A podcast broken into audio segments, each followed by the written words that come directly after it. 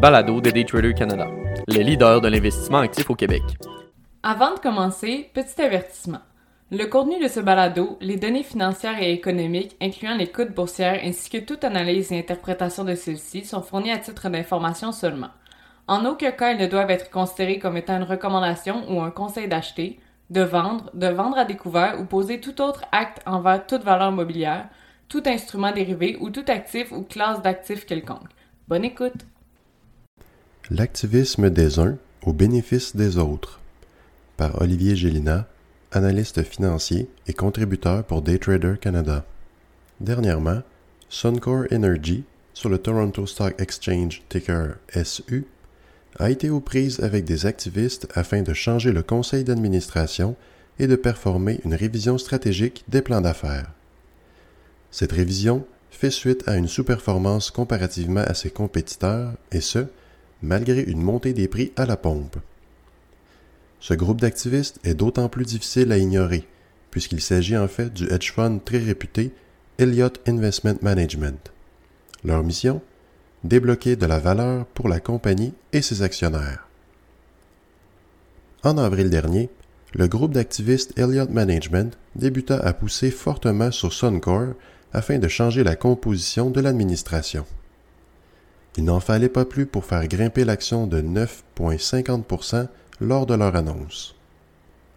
Alors que la compagnie traînait de la patte derrière ses compétiteurs, ils ont tout de même accueilli les suggestions du groupe. Il est à noter qu'Elliott Management est un groupe d'activistes très connu des investisseurs, mais également des gestionnaires de grandes compagnies. Le groupe peut employer diverses stratégies d'investissement, comme le font les hedge funds normaux. Toutefois, il amène avec lui une touche d'implication beaucoup plus importante que les autres fonds d'investissement typiques. Ce fonds activiste s'est bâti une notoriété respectée dans l'art de débloquer de la valeur dans ces géantes compagnies. Qu'il s'agisse d'inaction du management, de coûts au-dessus de la moyenne du secteur ou encore de lourdeur administrative, rien ne leur échappe. Plusieurs avenues ont été explorées afin de libérer cette valeur aux actionnaires. Ces avenues ont même inclus la vente potentielle de leur réseau de vente au détail, se déroulant notamment sous les bannières Petro-Canada. Un rapport de Crédit Suisse a même chiffré les retombées de cette vente entre 9,6 et 11,2 milliards de dollars sur une base avant impôt. Cet apport soudain en liquidité aurait donc pu être redonné aux actionnaires en partie et réinvesti de l'autre afin de générer de meilleurs rendements pour ceux-ci. Même si cette avenue demeure largement spéculative, un acheteur potentiel avait déjà été identifié. Circle K, une filiale du groupe d'alimentation couche-tard sur le Toronto Stock Exchange, ticker ATD, semblait être un acheteur stratégique et logique pour l'achat de ce réseau de distribution. Une histoire similaire s'est déroulée auprès de Marathon Petroleum sur le New York Stock Exchange ticker MPC, qui a elle-même servi à offrir des rendements plus élevés aux actionnaires. Ironiquement, cette situation similaire se déroulait sous la pression du même groupe activiste Elliott Management. Après tout, se concentrer sur ses forces n'aura jamais fait de mal à personne. Toutefois, le management nie que l'entente tout juste conclue avec les activistes inclut la vente de leur réseau de distribution. Les deux parties ont plutôt opté pour un ajout d'administrateurs au sein de leur conseil. Yann Ashby, un exécutif de BHP Billiton et associé chez ARC Financial Corp, Chris Seasons, ex-président de Devon Canada, ainsi que Jackie Shepard, ex-vice-présidente exécutive chez Talisman Energy Inc. Elliott Management souhaite avant tout qu'une nouvelle perspective s'installe au sein du CA et ainsi explorer des pistes de remise sur pied pour l'entreprise.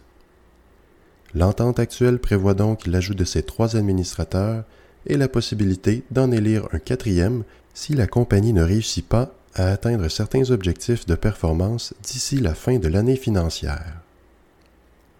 Malgré cette nouvelle entente, certains demeurent sceptiques quant à l'efficacité de cette approche non seulement sur la performance même de l'entreprise, mais également sur les enjeux de sécurité des ouvriers sur les chantiers, ainsi que la tendance d'augmenter leur participation dans les sables bitumineux Syncrude. Ryan Bushell, gestionnaire de portefeuille chez New Haven Asset Management, est entre autres de cet avis. Ce remaniement fait suite au départ soudain du président et administrateur Mark Little le 8 juillet dernier, après qu'un ouvrier ait perdu la vie sur le chantier au nord de l'Alberta. Il s'agit du cinquième accident fatal pour la compagnie depuis 2021. La décision aura été prise mutuellement entre le conseil d'administration et M. Little, alors que M. Chris Smith est nommé en tant que président par intérim. Et, de l'autre côté, un de leurs concurrents directs, Shell, sur le London Stock Exchange ticker SHEL, fait des annonces bien différentes. La compagnie a annoncé la semaine dernière son intention d'installer 79 nouvelles stations de recharge électrique dans 37 de ses stations-service existantes au Canada. Le portrait actuel du géant pétrolier n'est cependant pas très reluisant au niveau électrique. Shell Canada ne détient que 25 stations de recharge au pays, alors que sa compagnie mère Royal Dutch Shell plc met les bouchées doubles sur son réseau électrique son désir demeure de devenir zéro émission d'ici 2050. Un total de 500 stations de recharge est anticipé d'ici 2025 au Canada et d'un million dans son réseau global en 2030. À titre informatif, il existe approximativement 16 000 ports de chargement en plus de 6 800 stations différentes. 90% de ces stations se trouvent au Québec, en Ontario et en Colombie-Britannique.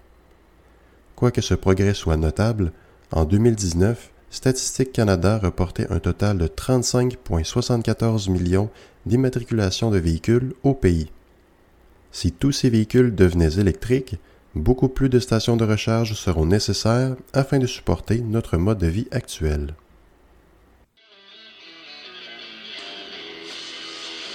C'était le balado de Daytrader Canada. Pour plus d'informations sur nos programmes de formation et d'accompagnement, veuillez visiter daytradercanada.com.